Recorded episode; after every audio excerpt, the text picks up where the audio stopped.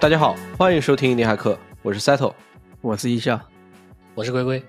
本期节目由 Podwise 赞助播出。Podwise 是一款为播客听众制作的 AI 学习软件，产品的 slogan 是 Read before listen。Podwise 通过 AI 对播客内容进行转录、提取、总结、分析等一系列操作，帮你掰开了、揉碎了硬核的播客内容。同时与 Notion、Readwise 等平台的打通，嵌入知识管理工作流，协助您的其他包括新闻、newsletter、blog 的内容，帮你打造第二大脑。Podwise 也为本期听众准备了三个五折优惠码，针对本期在小宇宙与我们互动的精选回复，欢迎大家踊跃来玩。好的，那开始我们本期的节目吧。前两天 ChatGPT 的 GPTs 终于发布了。其实，当去年十一月 ChatGPT 宣布的时候，其实市面上已经有好多非官方的 GPT Store 了。其实算下来，也已经运行了有两个多月了。然后 ChatGPT 在 Store 的分类，我昨天看了一下，还挺有意思的。有这么几个大类啊，就一个是 DALL-E，ChatGPT 它现在的图像也集成进来了。然后其他的分别是写作、效率、分析、编程、教育，还有生活方式。我想了一下，就这个几个大类，确实是现在我们经常会用到的。我想，我们就今天来聊一聊 ChatGPT 的 GPTs 吧。然后我们来看一看这里边到底有没有一些搞钱的机会。我先问你们俩一个问题啊，就是你们自己有在用 GPTs 吗？呃，其实刚刚出来的时候就尝过鲜，但后来就用的很少了。呃，比如说像那个 DALL-E 这样的会会用一下。呃，但这个其实是不是 GPTs 也一样嘛，对吧？但但你在普通的聊天里面，你也可以用这个 DALL-E。嗯。然后用的少，一方面我感觉我的需求可能就就那么几个啊，就比如说生成图片呐，然后翻译啊、总结啊，然后问问技术问题啊，我就基本上用 GPT 就天天就就就在干这个事儿啊。那这些需求我用之前自己的那个 Prompt，其实工作的就挺好的，所以就就感觉没有切换到这个现成的这种 GPTs 上的这个诉求。然后另一方面呢，感觉有些 GPTs 真的就是就挺傻的，就脱裤子放屁，多此一举，知道吧？嗯，就比如之前他那个 trending 的那个上面排第二的啊，有一个叫叫 AI PDF 的 GPTs，就听名字你也知道嘛，它就是让你跟呃 PDF 聊天啊，或者说从 PDF 里面提取信息什么的。使用它的第一步，还不是说你直接在 GPT 里面上传一个文件，使用它的第一步是你要去外部的一个它的那个网站上 去上传一个 PDF 文件，然后上传之后呢，你会拿到一个链接，这个链接会指回这个 GPTs。啊，然后你就在用这个链接指回来，在这个 GPTs 里面聊。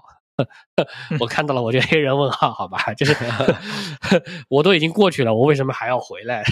完全没必要。就对，只能说虽然它作为一个导流手段，确实没错，可能是 OK 的，对吧？它排在那个 trending 第二嘛，我进去看到了，我我被它导流导过去了。但是从那个用户体验来说，真的是挺蠢的。嗯，没错没错，我自己是一直还没有使用 GPTs。因为我其实到现在都还没有给 OpenAI 充值，但我们已经给 OpenAI 充值充了很多了。对对对对，Podwise 已经花了很多了。对，我还没给充值。对，其实现在 ChatGPT 的官方商店现在也上线了嘛？我觉得就是很奇怪的是，它其实没有直接帮开发者直接赚钱的方式，就是它其实是不能买卖 GPTs 的。然后按照 OpenAI 的说法是说，它未来会根据访问量分成。比如说 ChatGPT 现在月活大概一个多亿，等到 GPTs 这边上线过后，然后他们会根据这个 GPT 的这个访问量，然后会给这个 GPTs 去分成。但具体分多少，现在还不知道。嗯，所以说，呃，我不知道就这种在生态上用分成的方法，这种形式是不是一个好的方式，或者说你们有没有什么想法？嗯，其实对那种纯粹就是由一个 prompt 来来产生的这个 GPTs 来说。我觉得按访问量分成，感觉也挺合理的啊。就是，嗯，因为用户是按和 GPT 的交互的那个 token 数量来付钱的嘛。那用户通过你这个 GPTs 去消耗了这些 token，啊，给那个 OpenAI 付了钱，你实际上提供的是一个服务转包的一种感觉啊，对吧？所以抽成就挺合理的。呃，但是纯粹由一个 prompt 来产生的这个 GPTs，我觉得应该会很卷吧？就是它竞争壁垒比较低。嗯，而且其实很多时候这个 prompt 没有那么想象中那么关键。就之前我看有一个人做了一个双盲测试啊，他就是去自己买了一些呃比较复杂的很长的 prompt，然后呢又去自己写了一些跟他们含义类似但是非常短的 prompt，然后在在自己公司里面去做双盲测试，结论就是长的并没有比短的好。嗯，没错，就是你可能感觉它这个 prompt 特别专业，但实际上双盲测下来其实没什么差别。呃，所以这样的话，其实这种纯 prompt 的 GPTs 感觉就会非常卷，因为它竞争壁垒比较低。呃，你就会变成说要靠刷榜买流量来竞争，我觉得这个就就挺没意思的了。而且等于说，本来你没什么成本的，变成了成本最大的大头就在流量上，然后你的那个毛利可能就会被打得非常非常低。嗯那另外一类有外部 actions 调用的 GPTs 来说，竞争壁垒会高一些啊、因为它提供的价值可能也会更多一些，因为它会通过它自己的那个 SaaS 的 actions 来提供一些纯粹用 prompt 做不到的事情嘛。那这类 GPTs 光拿 OpenAI 的访问量分成，可能是不够的啊、因为纯 prompt 的那种 GPTs 是没有运维成本的，但是这种它自己外部 SaaS 它的这些 actions 是运维在自己它自己的外部 SaaS 上面的，那这种会产生成本。那这个时候，你可能纯粹只拿 OpenAI 的那个访问量分成，肯定是会亏的嘛。那你嗯可能就要考虑说订阅制啊，或者说更高单价的按量计费模式。就是比如说，我正常拿那个分成多少 token 多少钱，那我要让这个价格乘以一点二，我才能 cover 我的成本，有可能这个样子。那这个就得让 GPTs 的开发者自己去决定啊。那纯访问量分成的模式就不行了。但这个东西呢，呃，OpenAI 又没有提供这种方式，对吧？那他也不能说，哎，我给你提供一个就内购啊、订阅制的 API，说你你可以在嗯我这边直接开订阅，那用户还得跑出去啊，到那个 GPT 自己的那个 SaaS 的那个网站上去开订阅，然后我去都去了，我为什么还要回来，对吧？又又是一个很蠢的事情。对，嗯，谈到赚钱这件事儿哈，其实我自己是比较有很大的疑惑的。这个 GPTs 是真的能帮开发者赚到钱吗？就最终来说的话，因为我自己哈总觉得 GPTs 就 Chat GPT 也好，它和整个 Apple 啊、iOS 啊、Apple Store 呀、这些有蛮大的一个差距，或者说它有非常大的一个不同。比如说 iOS，我们都知道它就是一个操作系统，可能对普通用户来说的话，iOS 其实是一个完全没有用的东西。你想一下，如果一个 iPhone 上面只装了一个 iOS，它其实就等同于一块废铁嘛。至少对于普通用户来说，这个东西嗯没有任何用处。对，所以说那个 iOS 上的那些 App，就是开发者开发的这些 App，那它就是很值钱的了。因为这种价值，这种给到普通用户的价值，其实是非常直接的，也非常强烈。你想一下，我们手上装的微信，对吧？你光拿一个 iOS 有啥用呢？没有用。但是微信给到我们每个人的价值就非常非常的强烈，也很直接。我们可能很多时候用 iPhone，觉得我用的是微信，可能与 iOS 没有任何关系。就对普通用户来说的话，那我们再来看 ChatGPT，因为 ChatGPT 它其实本身是一个 To C 的产品嘛，并且是普通人都会用，并且这也是 OpenAI 的目标嘛。他们一直就是我们可以去优化我们的模型，然后最后达到人人都可以做什么，比如人人都可以编程了，人人都可以做很多专业的事情，都可以在 ChatGPT 去完成。那这样的话，你就会发现 ChatGPT 它它本身就是为普通人使用的，它不像 iOS，iOS 它其实不是 To C 的，它其实是一个 To D 的，就 developer 嘛。iOS 其实是 developer 才会用的一个东西。对，那所以是从这个角度来看，那 ChatGPT 本身和 GPTs 的开发者之间其实是有一定矛盾存在的。那你可能会说，ChatGPT 的用户人人哈最后都能成为 GPT 的开发者，每个人都是 GPT 开发者。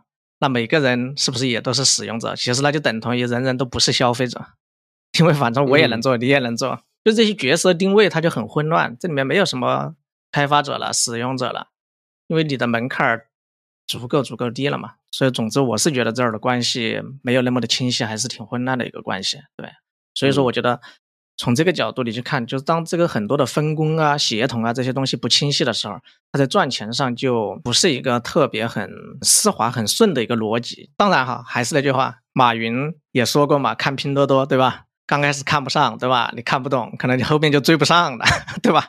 那我们今天来看 GPT Store，看 GPTs 这样的东西，是不是一样的？我们今天可能说，哎，这玩意儿看上去好像赚钱挺难的，好像写 prompt 也没啥门槛儿，对吧？大家人人都能开发 GPTs，好像这个生意还根本看不上嘛，对吧？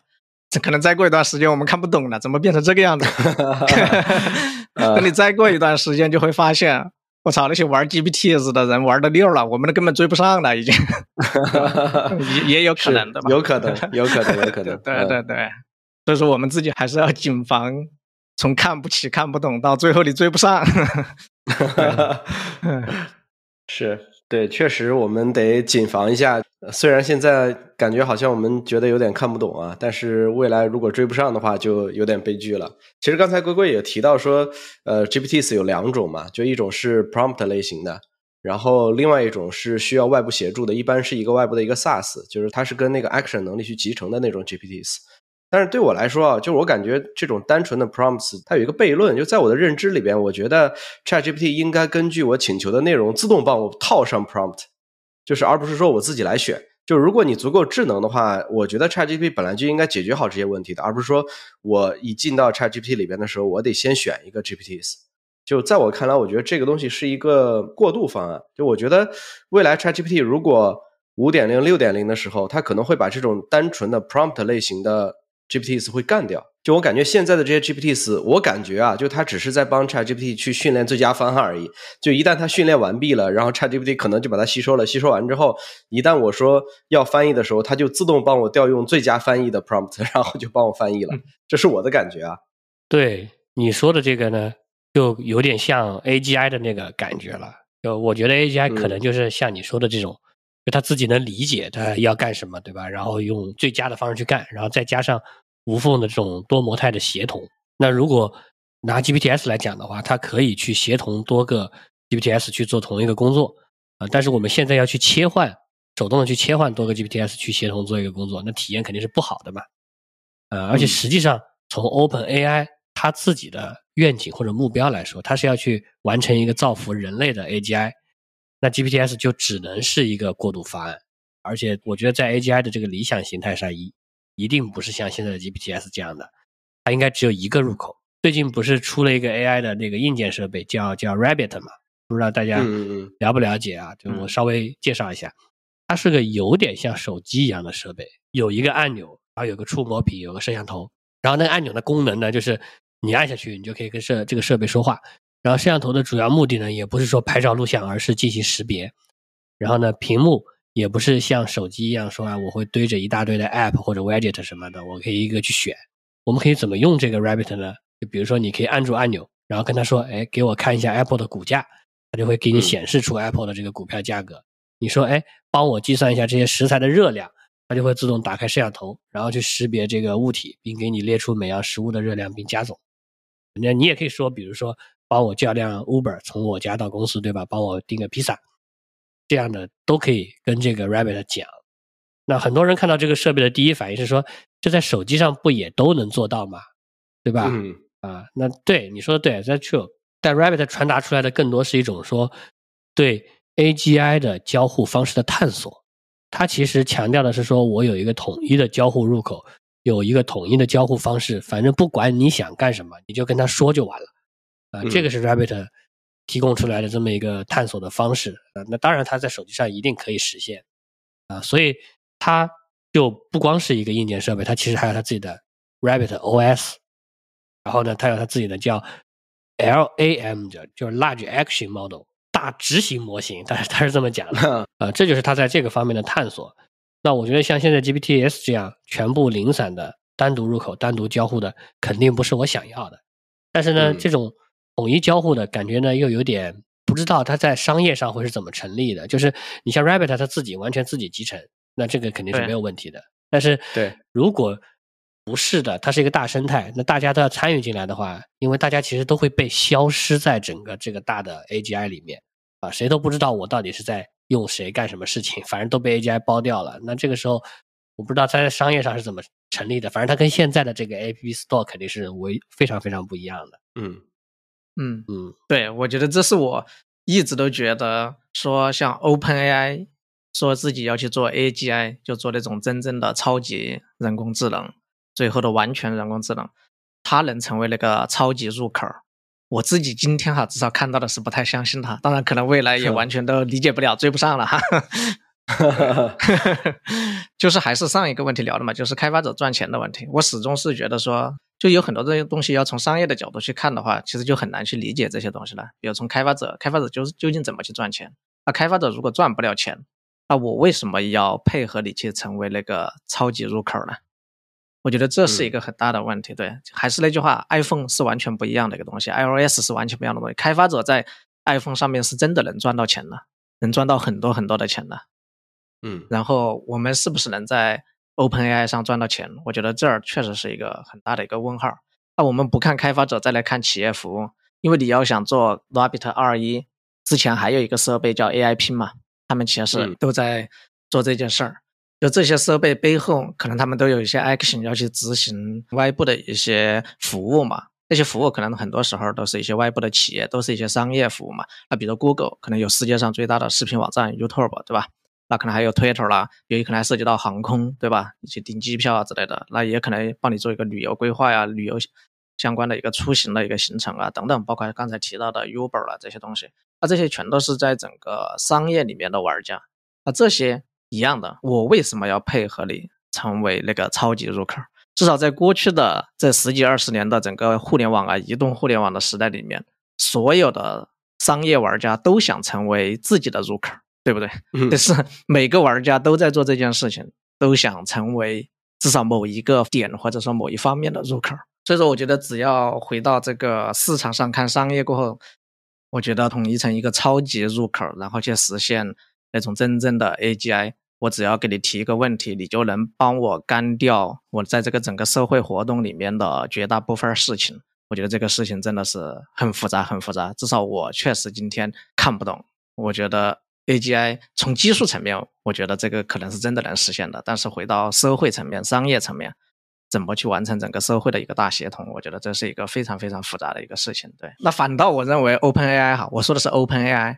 如果 OpenAI 这家公司它如果真的要做 AGI 的话，那他就把 AGI 做到自己可以写程序嘛，对吧？自己能够开发应用，哪里不足补哪里嘛。我还要你开发者干啥呢？我自己说，今天你说我要去打一辆 Uber，但是没人帮我写这个。GPTs 嘛，没人帮我写，那我自己啪啪啪给他写一个，往这儿一放，它就可以 work 了，那不就是真正的 AGI 了嘛，对吧？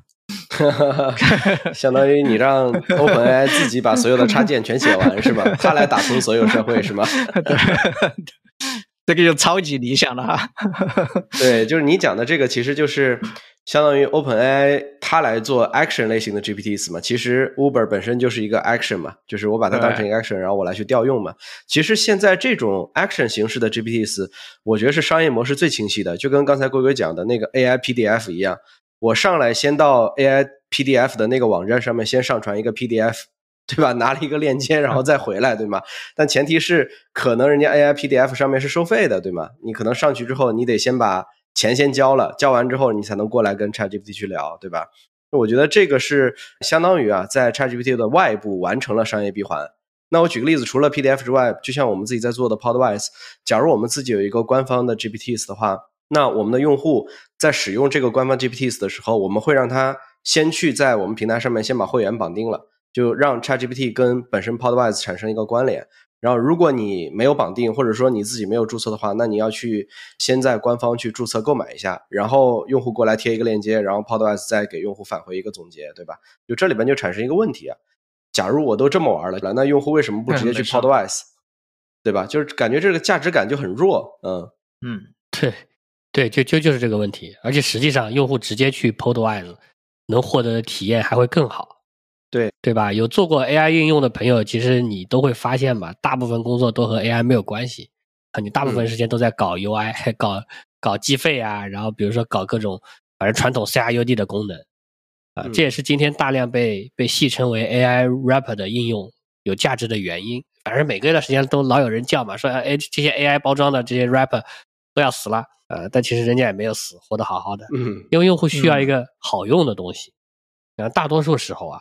点一下按钮都要比你去写一段 prompt 好用多了。我哪有那么空？我天天在那边跟你聊天，对吧？能点一下按钮，我肯定点一下按钮。那所以，我理解大多数这种集成 action 的 GPTs，其实它真的它提供的体验肯定是没有你单独为它去做一个 app 好的。它存在的目的其实就是引流。所以我我理解啊，那个 PDF 的那个 GPTs，哪怕它其实可以，因为 OpenAI 也支持上传文件嘛，哪怕它可以。他也不愿意这么干，他就是要把你给引 到他自己那儿去。是，虽然很多人说 GPTs 是新时代的 App Store，可能 OpenAI 自己也想过，但 App Store 成功是因为 iOS，不是因为 App Store 自己。嗯就你要打造生态，你得同时提供完善的生态环境，比如说付费渠道，对吧？那 iOS 它有自带的这个内购也好啊，就是内部的订阅机制也好，它都有啊。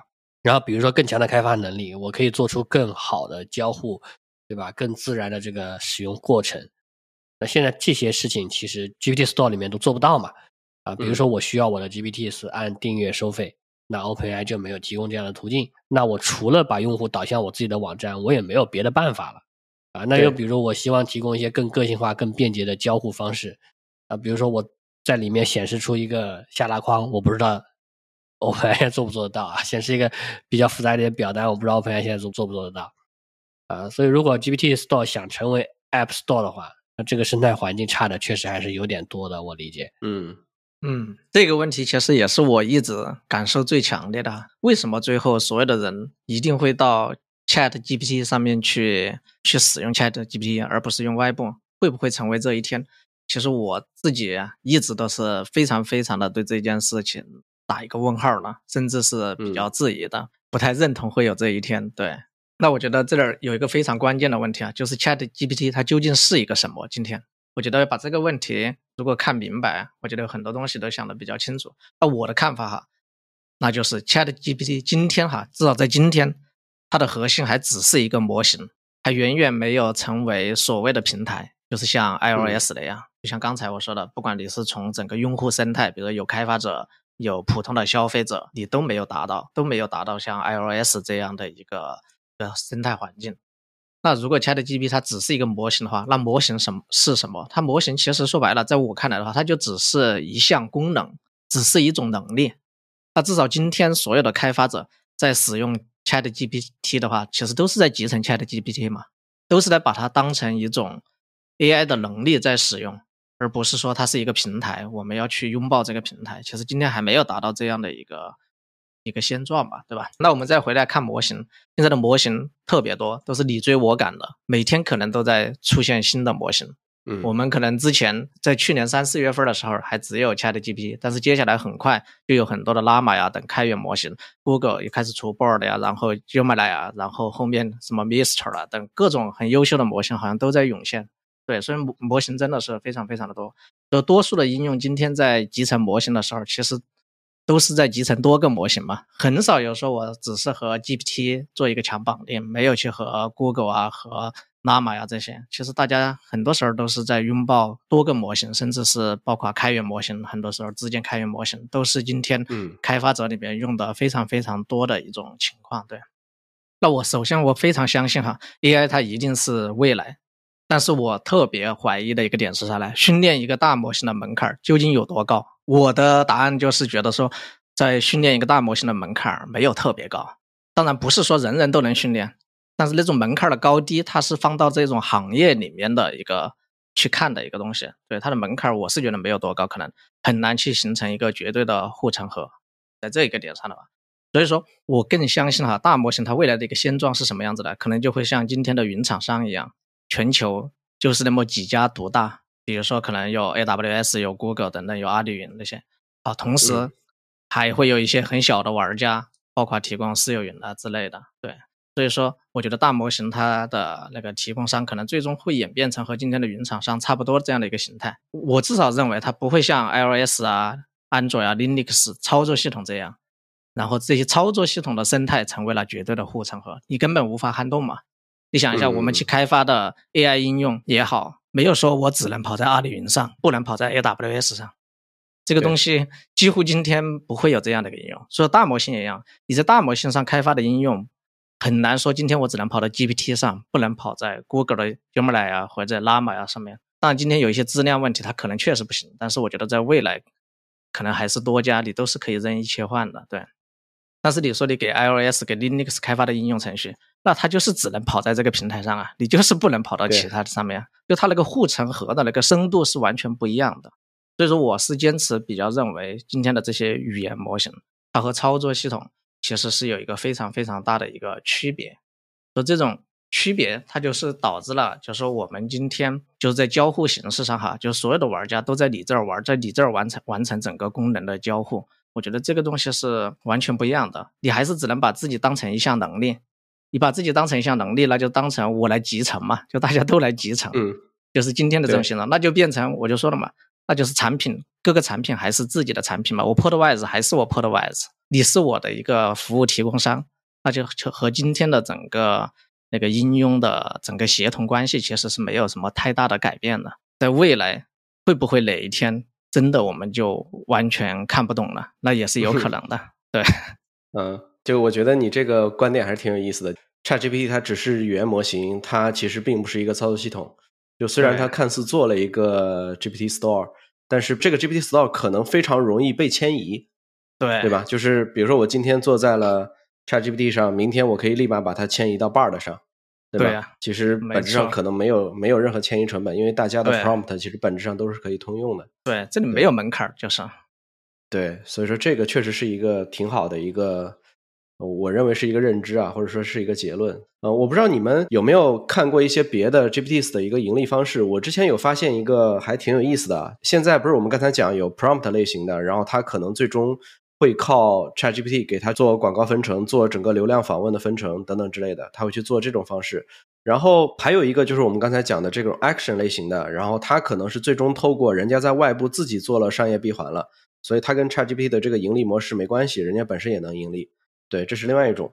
然后我最近看到一个网站啊，就是叫做 Ad Intelli，就是 Ad 就是广告 AD，然后 Intelli 就是智能，然后点 AI。然后这个网站我觉得特别有意思，就是它是一个 SaaS，它可以让 GPTs 通过 action 的形式，然后把自己接到那个里边去。比如说你搜索一个东西，然后它能够给你在那个内容里边加一段广告。就是我觉得这个、这个东西挺有意思的，但是我我觉得这个东西可能会影响大家对于这个 GPTs 本身的使用程度。就是有可能大家会觉得说，哎，你为什么给我这边加了一个广告？一旦我看到这个广告之后，我可能未来就不用了。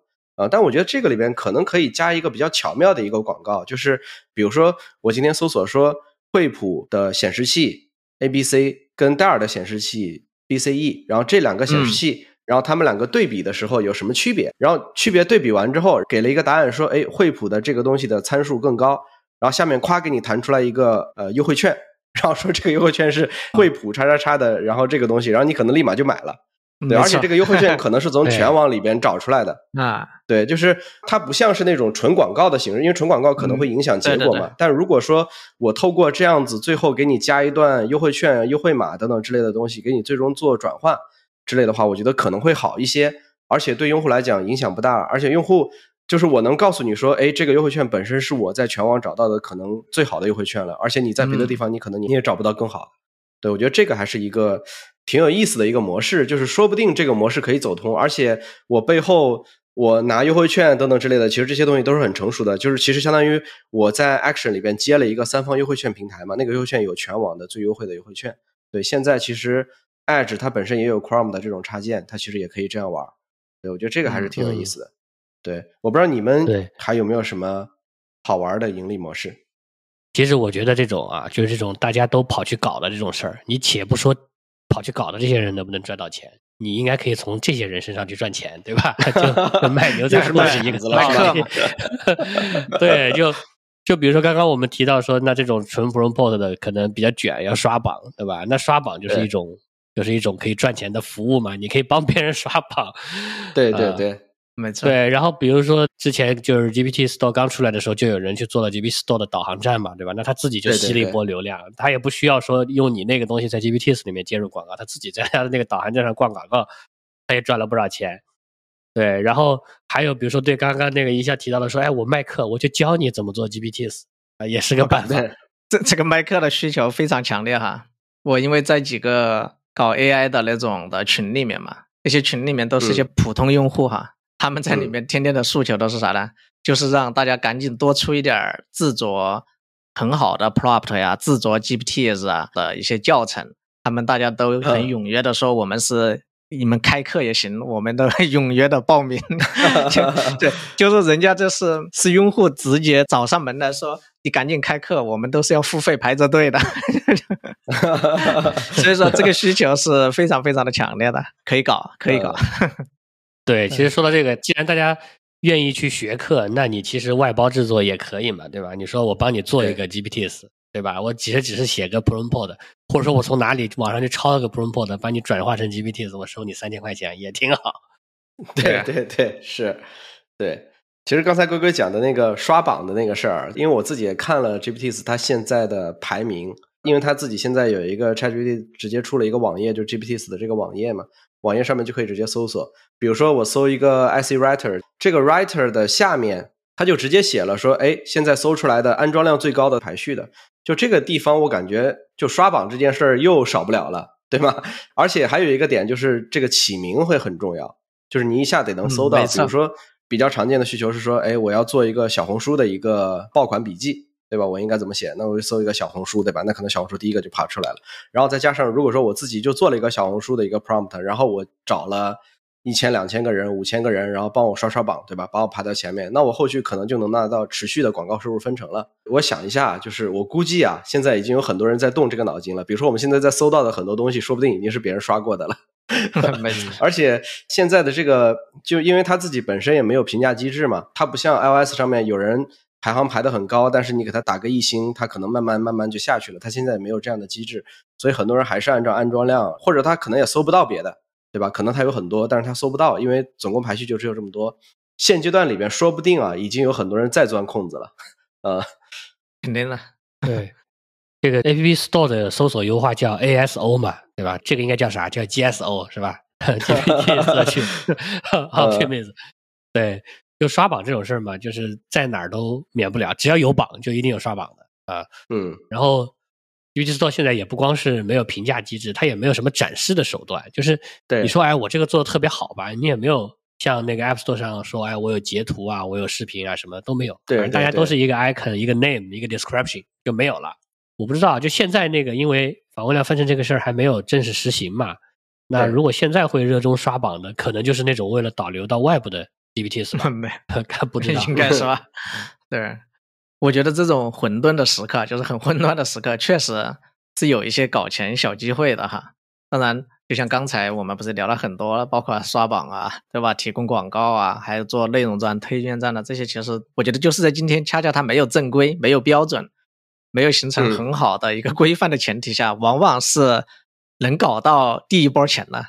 对我觉得，其实所有的那些卖课，你说你再过个两三年，再过个五年，可能卖课这件事儿还存在吗？根本就不存在了嘛，对吧？所以说今天的这个状态，恰恰可能就是你去钻空子也好，割韭菜也好，或者叫啥也好，反正我觉得是一个机会挺多的一个状态。对。大家，我觉得有这种兴趣爱好的、有精力的，完全都可以去搞起来。这儿我其实另外想聊一个下这个名字，因为我哎看到这个，其实我觉得对我的触最近的触动是比较大的哈。因为起名哈，就是曾经我去做一个产品，我觉得有很多做产品的人和我的想法应该都是非常一样的。我觉得我要给产品起一个很高大上的名字，独一无二的那种名字，哎，对吧？然后如果这个产品运营的很好。它就变成了一个很好的品牌就自己总总觉得说拿着这样的一个名字就很酷嘛，很有成就感嘛，对吧？嗯。但是今天当我们去看那些 GPT Store 啦，或者说还有 Apple Store 里面，其实有时候当你真正去看的时候，发现有很多产品的名字其实都是那种功能性的关键词，对吧？就像刚才赛特讲的，我去搜小红书，对吧？那我为啥？要去取一个什么 Podwise 来做小红书，对吧？而不是说我直接叫小红书制作神器，对对吧？就是很多 对对，肯定是这样。以前在去 Apple Store 里面的时候，其实也有很多这种小工具，他们的那个产品名其实本身就是那个功能性的关键词。对，比如说你可能叫 Podcast，说到 Podcast，那我们其实如果能。叫 Podcast 点 AI，那简直就 就很好。但是 这个域名已经有了，有了，搞不定了。对，包括什么 PDF 啊、Markdown 啊等等的小红书啊之类的。对，因为这个给我的启发很大的就是那个 PDF 点 AI 嘛。对，它的产品就叫 PDF 点 AI 嘛。说这个东西，不管是从搜索的角度啊，还是从各种刷榜啊、流量的角度，其实这个名字真的是很好很好的一个名字。对，还是那句话。我们所有的做产品的人，当你真的想拥有一个独一无二的这样的一个独特的品牌的名字，一个很高大上的名字的时候，你有时候也可能失去了很多很多其他的机会，因为你要去运营一个品牌还是挺难的嘛，从零。嗯，对。但是 PDF 也好，Podcast 也好，这些词其实已经小红书啊这些，其实相对来说别人已经有一个巨大的团队，比如小红书，人家有一家公司已经帮你把这个名字做得很好了。对，你你自己拿过来用就完事儿了，对吧？所以说，我觉得反正把专有名词今天变成自己的品牌名这件事儿，我觉得成本真的其实是挺高挺高的。你可能要投入很多的时间呐，这些东西成本进去去做，才能逐渐的把这个东西给运营出来，运营成一个人人都知道这是一个其实还挺难的一个状态哈。对，所以说还是得回到这句话，现在的反正就是 GPT 四多这种有很多的空子可以钻嘛。那大家赶紧，我觉得都可以去抢名字嘛，对吧？就是刚才我们说到名字这件事儿，就和我们抢域名一样的嘛。你看别人就把 Podcast 的 AI 的域名给抢了，那我们要是在前几年知道今天要做这个事儿，我们肯定前几年就把它给抢了嘛，对吧？对，所以说我觉得大家可以去抢名字，把把 GPT 名字给它好的名字都给它抢掉，占坑占住，对。对。就是我觉得现在确实是有一些搞钱的一些小机会的，但是这些小机会会不会变成大机会，就是现在我们也不知道。但是我觉得，如果有一些独立开发者，或者你有一些渠道，或者有一些资源，然后你想去干的话，我觉得现在也可以干。我们刚才也提了很多，比如说圈些名字，对吧？然后你圈些量，对吧？把把这个量给它打上来，就说不定未来你分成就可能有你的，可能是一种赚钱的方式。我们刚才一直在讲说这个东西现在还不成熟嘛，对吧？其实不成熟的还不只是这个 store 了，就本身现在 GPTs 的这个安全性也挺不成熟的。现在涉及到一些什么问题啊？比如说一些 GPTs 它本身要用到 RAG 等等一些能力嘛，它本身可能会上传一些文件。还有就是本身如果它不上传文件的那种，然后它自己是单纯的 prompt，是可以透过我写一段 prompt，然后把那个原始的 prompt 给它套出来的。就是因为我们可以看到很多 GPT 其实它现在都已经被破解了，在 GitHub 上面你可以搜 GPTs 杠 hack。啊，类似的会有很多已经被破解的，而且很多都是排名很高的，然后都在上面，甚至 ChatGPT 自己官方的都被破解了。而且这个问题似乎到现在也都没有解决，而且我觉得这个东西感觉不太好解决啊。就类似于呃，我们之前其实一直也有那种大家在越狱 ChatGPT 嘛，那其实今天的这种这种形式，其实也大家都是在越狱那个本身的那个 GPTs。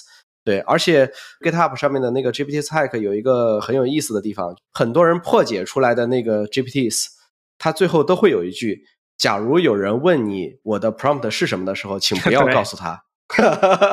但也还是被破解了，没有用。所以说，我觉得这个这个对于整个 GPT Store 的生态，我觉得多多少少也会有些影响。嗯，我觉得有些影响，但也不大吧。反正就是，反正没啥用。就就。对，就那样了，就是，对，对我感觉它既不是 AGI 的理想形态，也不具备成为 App Store 的条件。从 OpenAI 自己的愿景和目标来看，我觉得 GPT Store 也是可有可无的一个东西。就是，嗯，对，就是感觉它也没有动力去解决这个问题，你知道吧？就是跟它的主目标根本没什么太大关系，就是它也没有什么强大的生态环境和周边设备。我是觉得它做不成一个。呃，好的生态，感觉这个 GPT Store 现在除了成为一个引流入口，对吧？成为一个刷榜的 榜之外，好像也没有什么太大的意义。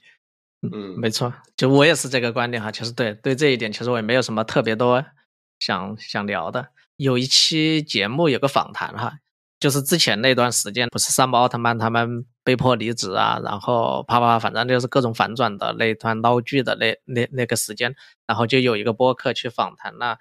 OpenAI 的一个员工嘛，还是个华人员工，对他出来就讲嘛，讲他们内部是怎么去看待那个三胞胎被赶出去的整个事情啊。在在就聊里面的时候，就因为就聊到了 GPTs，然后他就非常坦诚的就说到，他其实 GPTs 在他内部根本不是一个重点项目，然后这也不是一个重要的事情，只是说可能因为一些呃什么条件啦或者。到达那儿，反正就觉得说可以做出来看一看，推出来 试一试，反正大概就是这样的一个情况。对，但是今天 GPT 是为什么这么火？其实很多的事儿是来源于自媒体嘛。今天其实可以看到各种自媒体就是把这个东西捧得异常的高，把它吹到天上了，然后就觉得说马上整个世界都要变天了，赶紧学起来。今天这儿有个课程，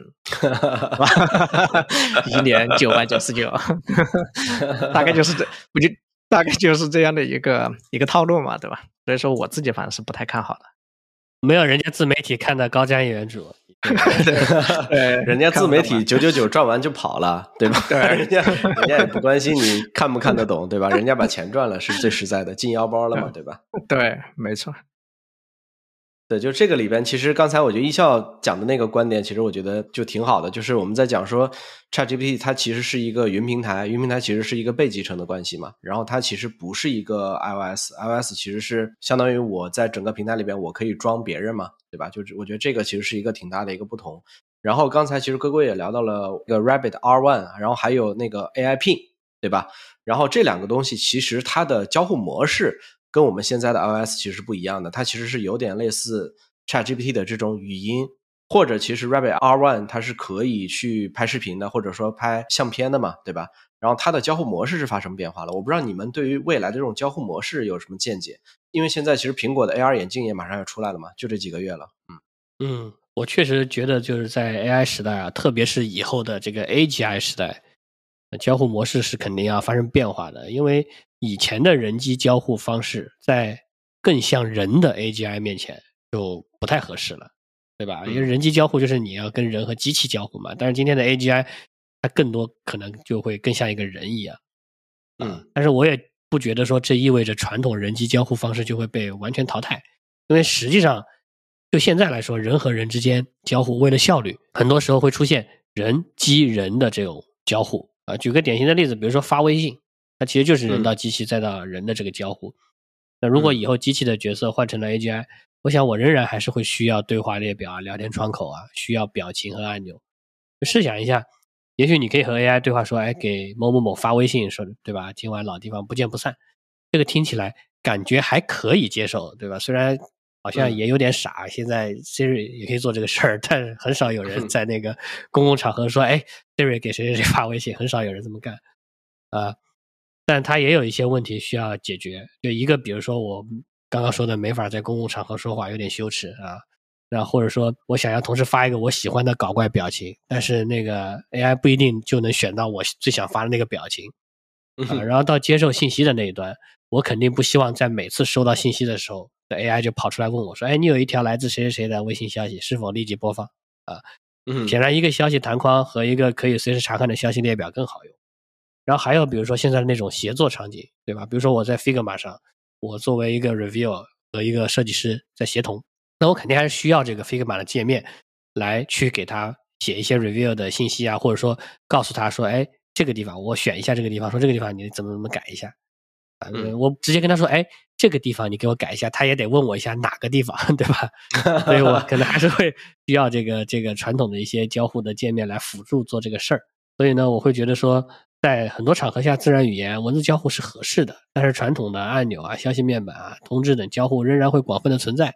只不过这些交互形式也不一定是自己开发出来的，跟人开发出来的，它可能就是 AI 它动态的是生成出来的。我觉得也是有可能的。如果说今天 GPT 只是产品集成进了 ChatGPT 的感觉，那当 ChatGPT 成为一个 AGI 的时候，它确实要成为那个 AGI 时代的 OS。为这些被集成的产品提供更强大的能力，而不是仅仅只能通过自然语言、图像、音频来交互。然后呢，AR 或者 XR 可能是一个更好的和 AGI 交互的方式。一方面，它你通过 AR 和 XR 来和 AI 聊天，感觉不那么尴尬，对吧？然后呢，它也可以通过 AR 和 XR 来看到你看的东西，听到你听的东西。当你跟 AI 说：“哎，把这个地方这么改一下”的时候。你比如说通过眼球追踪什么的，他就知道你说的这个地方是哪个地方，呃，这也是一种比较好的这种交互。对，对，我觉得今天因为大模型的出现，其实这个交互模式也在发生一些改变嘛。比如说，我觉得人与人之间交流，那其实最自然的方式，今天就是自然语言嘛，它也没有其他的方式了。当然了，不排除有些特殊的工作的人群哈，比如说经常我给你做个手势手势，对吧？我们两个也可以交流，是吧？那也像像部队的是吧？非得要打个对讲机，动腰动腰是吧？这些其实，这些当然人与人之间的交流方式，主要我觉得还是普通的自然语言嘛，对吧？没有那么多的模式密码呀那些东西在里面。那人机之间，其实我一直认为人机之间，至少站在今天来看的话，自然语言它也应该是最好的接口。但是啊，这儿我先说一个我的结论，就是啥呢？人际之间的交互的这个方式，我觉得肯定不是今天我们聊的 GPTs。对我觉得先先把这个放到这儿。比如我们之前去做应用产品。那我们其实大量工作在做什么？其实都是在做信息的结构化和流程这两块嘛，对吧？我们做的所有的应用产品，其实很多时候都是在做信息的结构化。大家想一想，我们说我们今天要去开发一个什么应用，我们其实有很多时候上来写代码的时候，都是在先在定义数据结构。所谓的数据结构，其实我们都是在为了把我们想要去描述的信息给它结构化掉。我们去定义数据库的表啊，其实都是在做这件事儿。对，但是在那个时候，很大一个原因哈，为什么我们都是在做结构化，包括在网页上做交互布局的时候，就是我们这儿为什么要做放一个对话框，那儿要放一个按钮，其实都是在为信息的结构化，就是这结构化过后，然后就方便人去哪儿去点一下，去选一下，让人去理解这个信息变得更简单一点。所以说那个时候其实很大一个原因，就是因为我们计算机对自然语言的理解和处理这件事情其实是没有搞定的。就在之前的话，就是计算机要很容易的去理解自然语言和处理自然语言，就这件事情没搞定，所以说就变成这件事情就交给由程序员来把这件事情给它搞定。我把一个自然语言的描述这种东西给它结构化掉，存到数据库，然后结构化的在网页上展示给用户，然后用户就很方便的和计算机进行交流了。对，这是我们之前整个的做法都是这个样子的嘛。那从今天开始，我觉得未来的做法可能确实会发生一定的改变，因为主要还是这一轮儿语言模型嘛，整个大模型的出现，嗯他们其实在很大程度上已经搞定了自然语言，所以说我比较认同接下来人机的交互可能将走向自然语言作为主要的接口。这个可嗯能我我觉得可能会是这样的一个，比如所谓的自然语言交互，回到界面上的话，它可能是一个类似于对话框，让你去打字输入自然语言，那也有可能是语音设备啊、那总之来说，人是用自然语言去指挥计算机干活儿了。对，以前不是用自然语言去指挥计算机，我们以前都是去点一个 button，对吧？或者说之类的，然后计算机说，然后就去执行你的逻辑。所以我还是认为，就不谈 GPTs，还是回回来看今天的每一个应用，就包括像我们 Podwise 啊这一类，我觉得每个应用在未来它可能确实就应该带有一个类似于对话框这样的东西。这个东西它是用来干啥的？就是主要就是让人能够直接和计算机进行交流，这一个交互其实是多出来的。就是和以前去比的话，以前几乎很难做到这一点，就是让人用自然语言和计算机去去交流这件事儿。那以 Podwise 为例哈，当然我们今天没有提供这样的一个人机对话的功能哈，那我们去做播客。那其实对于播客的话，每一个用户他的关注点其实都不一样，这个是肯定的。就像你你去看电影、读书，每一个人的读后感和观后感都是不一样的。那为什么网上会出现，比如同一部电影，大家读完了写的观后感很多很多观后感，比如像豆瓣上面，嗯呃，核心就在这个点，因为每个人的关注点它是不一样的。对，关注点不一样，其实就是每个人的需求它是不一样的嘛。所以在以前这种数字化产品的交互的模式上，其实你是很难做到这个能力的，就是因为我们大家哪儿是有一个输入框，哪儿是有一个按钮，这件事情其实是被固化掉的，很大多数情况下都是被固化掉的。其实人你能干的事情，它几乎都是固定的，你没有说真正对人来说，我给你提供的功能是千人千面的，其实这件事情是比较难的，对。所以说，我觉嗯得有自然语言的方式能和计算机进行沟通，然后我用自然语言的方式去给计算机提需求，说，诶，我想从这个播客里面提取一个什么叉叉我关心的一个信息，又想去提取在这个博客里面是不是有一段什么搞笑的故事，等等等等之类的。啊这样的一些需求的话，类就是它有点类似于定制化了，千人千面的这种定制化的能力。那我觉得在今天是有可能是能够做到的，但是这个东西放在我们之前的移动互联网的这个时代里面，其实这个这种能力其实是很难做得到的。所以说我还是我的结论还是觉得说，在从今天开始，这个人机的交互的模式，它确实可能会逐渐逐渐的发生变化。当然，你说未来就像硅谷讲的，我们走到了 AGI 的时代，那可能那个人机交互的方式就天翻地覆了，可能。嗯，对，我觉得不管是现在我们讲的说，哎，我们用自然语言去交互，还是未来苹果的 AR 眼镜出来之后，然后自然语言结合 AR、MR，对吧？然后大家一起起来去交互，然后还有再加上现在包括我们讲 Rabbit R1，然后像 AI Pin，对吧？这样新的设备，就是手机过后的新的设备，现在很多人在探索嘛，对吧？结合 ChatGPT，在做这样的事儿。